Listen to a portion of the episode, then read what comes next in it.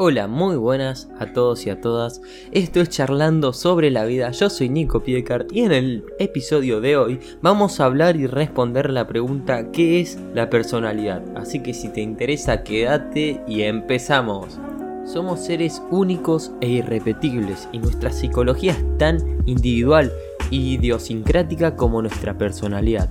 Todo aquello que vivimos hace mella en ella, aunque hay experiencias que nos marcan más que otras. A día de hoy se sabe que la personalidad tiene componentes tanto genéticos y hereditarios como ambientales. Pero ¿qué es realmente la personalidad? ¿Tiene que ver únicamente con nuestras acciones o también con nuestro mundo interior, que serían pensamientos, recuerdos, sentimientos? Lo cierto es que tiene que ver con todo esto y mucho más. Y esto se ha encargado la psicología de la personalidad, de estudiar esta construcción. Y antes de empezar a entrar en tema quiero hacer mención de esta frase. Todas nuestras experiencias se funden en nuestra personalidad. Todo lo que nos ha pasado ha sido un ingrediente para formarla. Ahora bien, ¿qué es la personalidad? Este concepto ha recibido varias definiciones. Se entiende como un constructo hipotético que inferimos de la conducta de las personas y engloba una serie de rasgos característicos del individuo. Incluye también la forma de sentir o pensar y se va forjando durante toda la vida gracias a nuestras experiencias, especialmente en la infancia y en la adolescencia. Una de las definiciones más completas para este concepto es la propuesta por Bermúdez en 1996, quien la define así. La personalidad es una organización relativamente estable de características estructurales y funcionales, innatas y adquiridas bajo las especiales condiciones de su desarrollo que conforman el equipo peculiar y definitorio de la conducta que cada individuo afronta las distintas situaciones. Ya sé que es media compleja volver a escuchar, pero va muy bien definida, muy bien definida. Pero ¿para qué sirve la personalidad? Más allá vamos a definir cómo más allá de definirnos eh, como personas únicas que somos y de ayudarnos a construir nuestra propia identidad, la personalidad es la que nos permite adaptarnos de forma exitosa al entorno, es decir, posee ciertas características adaptativas. La psicología de la personalidad. La psicología de la personalidad es la disciplina encargada de estudiar el efecto de las diferencias individuales en la personalidad sobre la conducta. Concretamente se trata de una rama de la psicología que aborda el estudio de esta construcción y en cómo varía entre personas, o sea, las diferencias individuales, por qué tenemos todos una personalidad distinta. Uno de los autores más relevantes en esta disciplina es Gordon Alport, que nació en 1897 y murió en 1967, que era un psicólogo estadounidense, autor de La personalidad, en 1936. De hecho, Alport es considerado uno de los fundadores de esta rama de la psicología y puso especial énfasis en el carácter único de cada individuo y en la importancia del contexto presente contra la historia pasada. O sea, hizo, según este psicólogo que escribió en 1936, marcan de manera notoria la personalidad de una persona. ¿Qué elementos incluye esta construcción? Desde esta disciplina se propone que el concepto de personalidad incluye dos grandes grupos de conductas o características del individuo. Dichas conductas incluyen la conducta manifiesta, por ejemplo, qué acciones realiza o qué comportamientos tiene esa persona, y la experiencia privada, decir, es decir, como los deseos, sus recuerdos, los pensamientos, sus necesidades, sus opiniones, sus anhelos. Así, la personalidad es un constructo distintivo de cada persona, que la hace única e irrepetible. Sin embargo, también es cierto que existen patrones de personalidad concreto.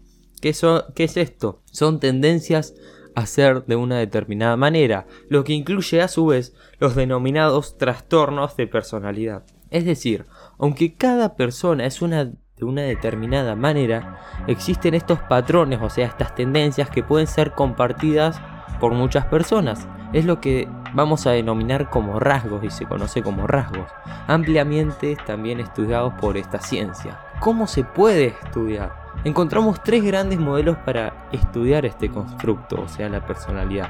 Dichos modelos se centran en estudiar la conducta para establecer hipótesis, ya que la conducta nos dice mucho de cómo es alguien, y existen tres tipos de modelos. Los internistas, según ellos, la conducta está determinada por las variables personales.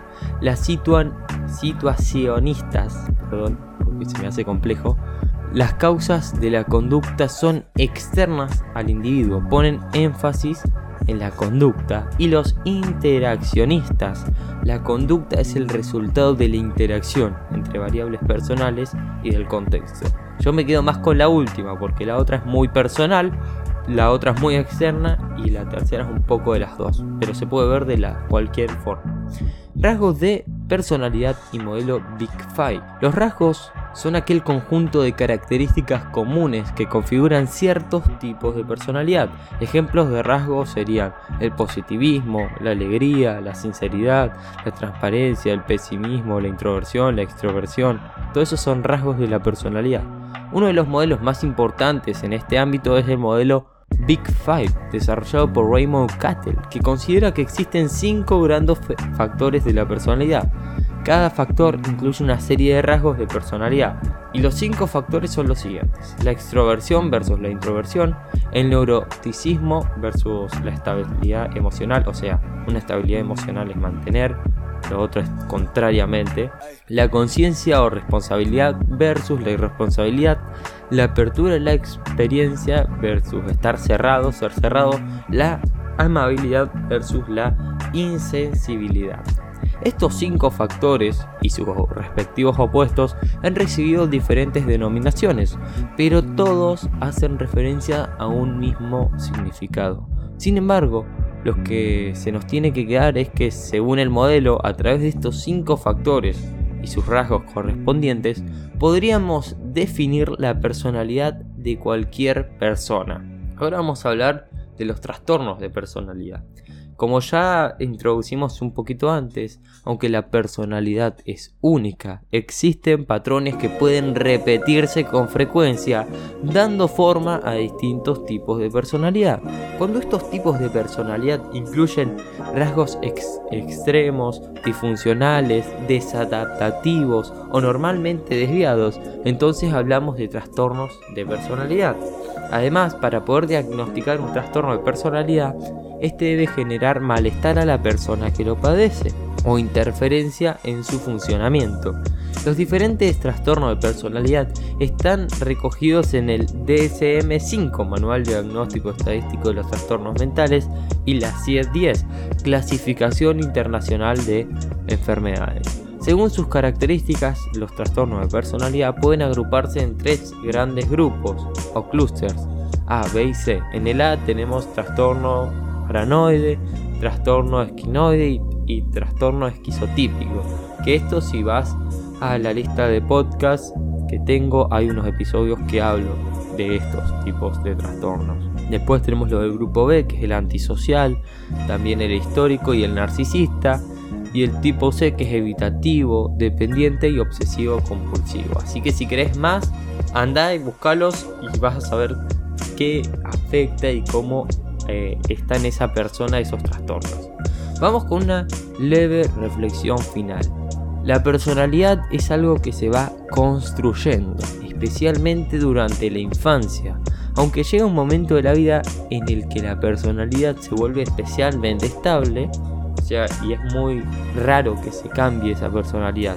Según el psicólogo Luis Moiño, podemos cambiar pequeñas cosas de nuestra manera de ser, pero la personalidad es la que es. Y Luis Moiño tiene un podcast que está ahí, Se Entiende tu Mente, que es buenísimo, lo súper recomiendo. Y ahí habla muchísimas cosas sobre psicología. La personalidad tiene una base genética, pero también se construye a partir del aprendizaje, de nuestro contexto, de las relaciones que tenemos y de las situaciones que vamos viviendo. Incluye todo aquello que somos por dentro, pero también cómo nos comportamos por fuera.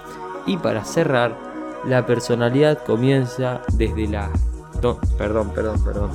Una frase final de Carl Larger que quiero poner es, la personalidad comienza donde las comparaciones terminen. Espero que te haya gustado el podcast de hoy. Te mando un saludo y nos vemos en el próximo. Te saluda Nico Piedcars. Chao.